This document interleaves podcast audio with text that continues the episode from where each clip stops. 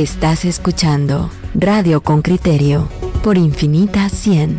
Que lo distinto te encuentre. Bueno, aquí estamos de regreso. Saben ustedes que el presidente hizo un gabinete móvil y del resultado de este gabinete móvil parece que han salido algunas cosas y le queremos hablar de una de ellas con Alejandro Farfán, que es un experto en tema de tecnología educativa. Alejandro, buenos días. Te vamos a mantener al teléfono mientras escuchamos la nota de Henry Bean para que nuestros oyentes entiendan a qué se refiere el tema del que vamos a hablar. Escuchen. El informe de Henry Bean, reportero con criterio.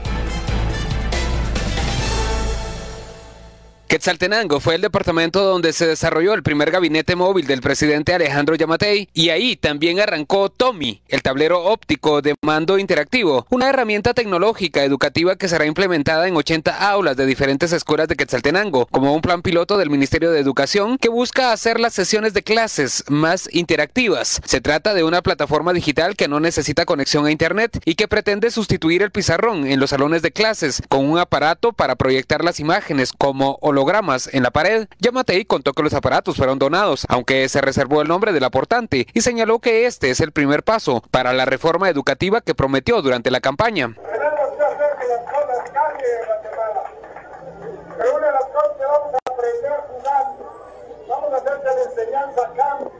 Nosotros dijimos el 14 de enero que vamos a apostar a una reforma educativa. Y esa reforma educativa principia aquí en Desantenango con la introducción de los cómics que nos van a permitir hacer que ya los niños aprendan divirtiendo. Vamos a hacer cambios, cambios en la, en la educación del país, pero necesito el apoyo de los maestros. Lizzy Cabrera es maestra de 26 alumnos de entre 5 y 6 años de la Escuela Oficial de Párvulos, anexo a la Escuela Oficial de Varones Francisco Velarde, en la zona 3 de Quetzaltenango. Ella es la elegida para presentar hoy a Tommy en una clase magistral. Los docentes fueron capacitados durante tres días. Me permite crear actividades, agregarle recursos visuales. Por ejemplo, ¿verdad? Yo escaneé la hoja de trabajo y, voy a dar la, la instrucción desde la pizarra digital sin necesidad de tener que levantar la hoja de algún niñito, ¿verdad? Y eh, a los niños, ¿qué les permite? A los niños les permite pasar a la pizarra y usar el lápiz óptico, tener un acercamiento a la tecnología. Entre las funciones que Tommy trae, pasa lista, entonces ellos eh, se van a familiarizar con lo que es un código QR para que eh, se pasen el lector del aparatito y el aparatito pueda ya sea pasar lista o también llamar a participación a cualquiera de los estudiantes aleatoriamente. La profesora se siente emocionada por esta implementación de tecnología en el aula, que dice supone un avance educativo. O sea, es una herramienta que bien utilizada puede dar más facilidades de éxito en el aprendizaje. O sea, no es lo mismo que yo me pare como maestra frente a un niño le dé una explicación, digamos, en una plataforma Atomic, que es este equipo nuevo que tenemos. Yo llevo un video entonces con el video yo les pongo una canción del tema que voy a dar. Entonces el aprendizaje está como por más canales, ¿verdad? Los tres canales de aprendizaje que sería el kinestésico, que es el movimiento, el auditivo y el visual, están cubiertos. Hay una nueva herramienta, pero surge una pregunta. ¿Hay calidad educativa? Los resultados de la prueba PISA, una evaluación internacional que mide el rendimiento en matemáticas, lenguaje y lectura, ha puesto en evidencia la deficiencia en calidad educativa en Guatemala. Los resultados 2017 desvelaron que uno de cada tres estudiantes alcanzó el nivel mínimo de lectura, uno de cada diez resuelve problemas numéricos enteros y solo dos de cada diez comprende una explicación sobre un fenómeno científico. La evaluación docente del Ministerio de Educación no tuvo mejores resultados. Solo uno de cada 20 maestros superó las pruebas de matemáticas y tres de cada 20 las de lenguaje. Norma Baján, directora de la Asociación Maya que administra el Colegio Impacto en Sololá, ganadores en 2019 del Premio a la Calidad Educativa y Sostenibilidad en Emiratos Árabes y este año además de tres premios de Vital Voices por soluciones a problemas de la comunidad en 2020. La profesora considera que no existe formación docente en el área de tecnología en el país. Esto en las áreas rurales representa un reto. Me imagino que los maestros ni siquiera tienen, conocen cuál es la meta final de este recurso, cuál es el provecho que le quieren sacar a este recurso. Y obviamente me imagino que solo los van a instalar y se va a perder. Ahí no hay una continuación de, de desarrollo profesional hacia los maestros, que descubran qué más pueden eh, sacarle provecho a esta tecnología, cómo van a interactuar esto con los jóvenes, con los chicos. Bajan además cree que una herramienta educativa tecnológica debe ir de la mano con la calidad educativa. Para aprender técnicas sobre cómo gerenciar una clase, cómo crear estándares de evaluación, etcétera, etcétera. O sea, creo firmemente y 100% que tiene que ser a través del educador, a través del desarrollo profesional del educador. Algunos de los puntos del Currículum Nacional Base, publicado el 12 de febrero por el Ministerio de Educación, son multiculturalidad e interculturalidad y desarrollo tecnológico. Henry Bing, Radio con Criterio. Bueno, ahí hemos escuchado el tema y vamos a hablar, como les anunciamos, con don Alejandro Farfán. Alejandro, buenos días. Buenos días, Pedro. Gracias por tenerme en el programa. Yo, yo creo que este, este, esta tecnología la vi yo, es una tecnología colombiana en, en un último congreso que aquí en Guatemala hará quizás un año. ¿Puede ser? Sí, muy probablemente. Por acá estuvo Juan Manuel. Juan Manuel, Exacto, y él nos contó. Bueno, e, es una tecnología que funciona sin necesidad de Internet. Y, y cuéntanos qué, qué crees tú que puede llegar a, a, hacer o a impactar en comunidades acostumbradas al pizarrón y lamentablemente con poco desarrollo tecnológico?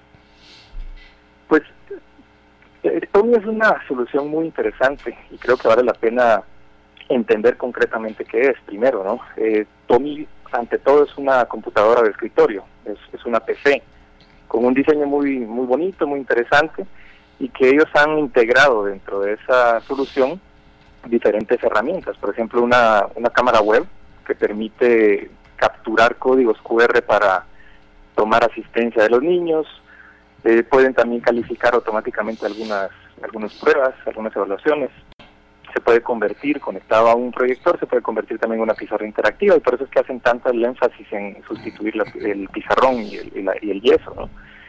Eh, además, adentro de la computadora tienen muchos contenidos que no requieren de Internet. El asunto acá y donde yo soy muy crítico y hasta cierto punto escéptico no es tanto con el con el dispositivo per se, porque el dispositivo para mí pues merece mucha mucha admiración, han hecho un trabajo muy interesante, eh, pero aquí el, el asunto es cómo se va a implementar el proyecto, cuáles son los objetivos que va a tener el proyecto, cuáles van a ser los indicadores clave de éxito, qué es lo que queremos alcanzar.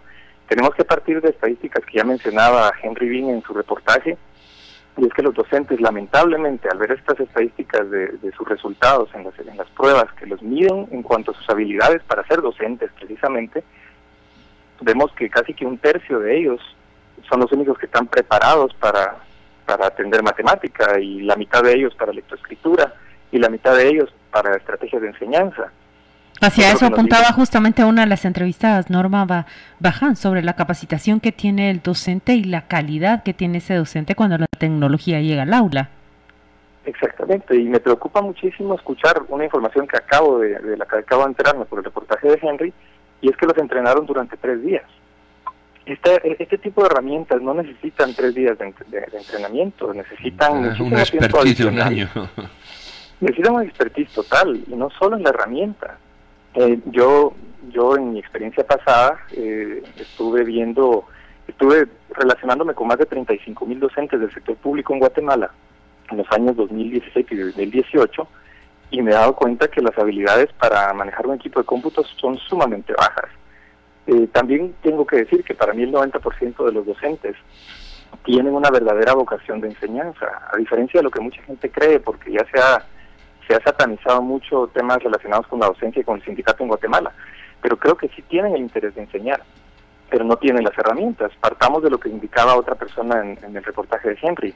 El currículo nacional base eh, es, es por demás desconocido, es muy, muy desconocido. La distribución del CNB es, eh, es muy baja.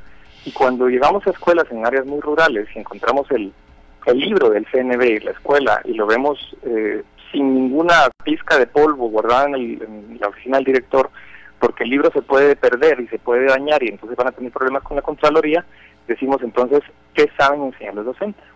No pensemos, eh, sin pensar entonces en cómo van a utilizar una herramienta tan compleja y tan completa también para enseñar. Eh, estamos partiendo de proveer una herramienta a los docentes, pero ¿qué pasa con los alumnos también? ¿Se les va a dar alguna herramienta? ¿Qué herramienta se les va a dar? ¿Se les va a dar una laptop? ¿Se les va a dar una tablet? El gobierno pasado hizo varios proyectos de equipamiento de tecnología. Hubo uno en particular con el que equiparon de 17 mil computadoras a mil escuelas del sector público. Eh, otro caso igual, en el que no hubo un entrenamiento apropiado, a mi parecer, no hubo un seguimiento apropiado y yo personalmente en los últimos seis meses he visitado varias escuelas por temas no relacionados con educación, en las que me he encontrado las laptops nuevas sin utilizar bajo llave en unas mesas de madera que de madera de pino que les entregaron. Y cuando pregunto a los docentes y a los directores por qué no se utilizan las computadoras, la respuesta es muy sencilla.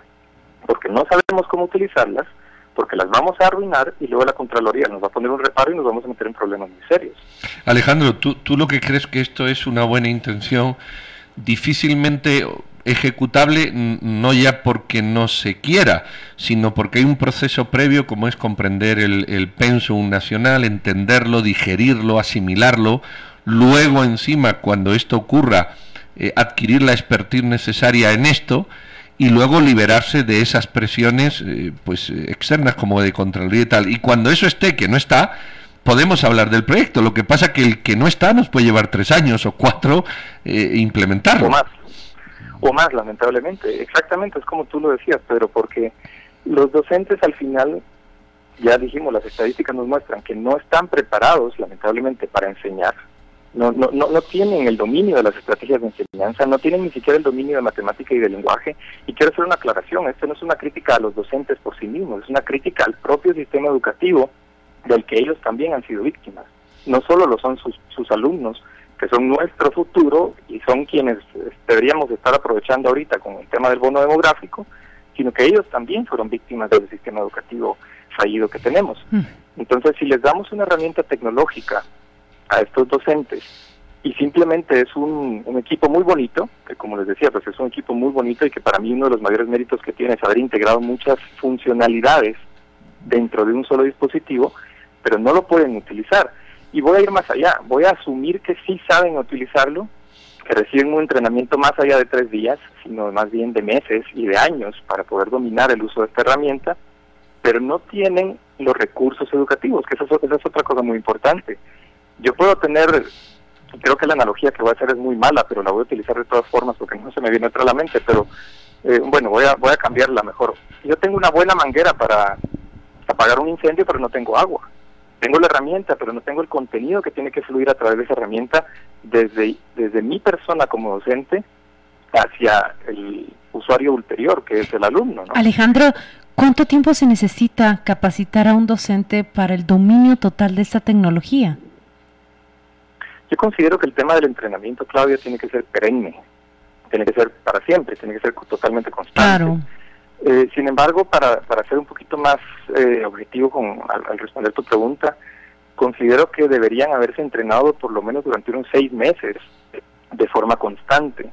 Eh, ¿Qué es lo que sucede? Yo, yo mismo cometí el mismo error con algunos proyectos que manejé con anterioridad, ¿no? dar un entrenamiento de dos, tres días a un docente, dejarlo ir y de repente a las dos semanas me doy cuenta que no, que se le olvidó algo, que le dio pena preguntar, que no tuvo el tiempo de preguntar y que simplemente fue más fácil volver a lo anterior, volver a lo que hacían antes, no desechar la herramienta.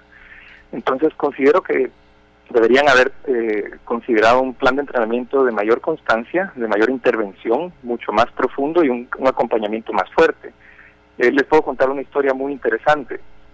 Eh, los, los docentes en mi, en, mi opinión, un docente puede tener un, un, proceso de enseñanza mucho más efectivo, solo con cuadernos y no con tecnología, pero con una buena metodología y con buenos recursos educativos que, que teniendo que teniendo tecnología.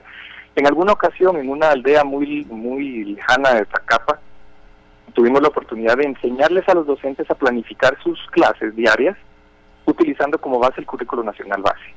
Nosotros en nuestro equipo les ayudamos a hacer todas las planificaciones para que ellos dieran las clases todos los días. les dejamos hechas varias semanas. Nos fuimos, eh, regresamos unos meses después, unas semanas después, cuando ya habían terminado ellos de utilizar las clases que les habíamos dejado listas y vimos mejoras en indicadores de, de matemática entre los niños.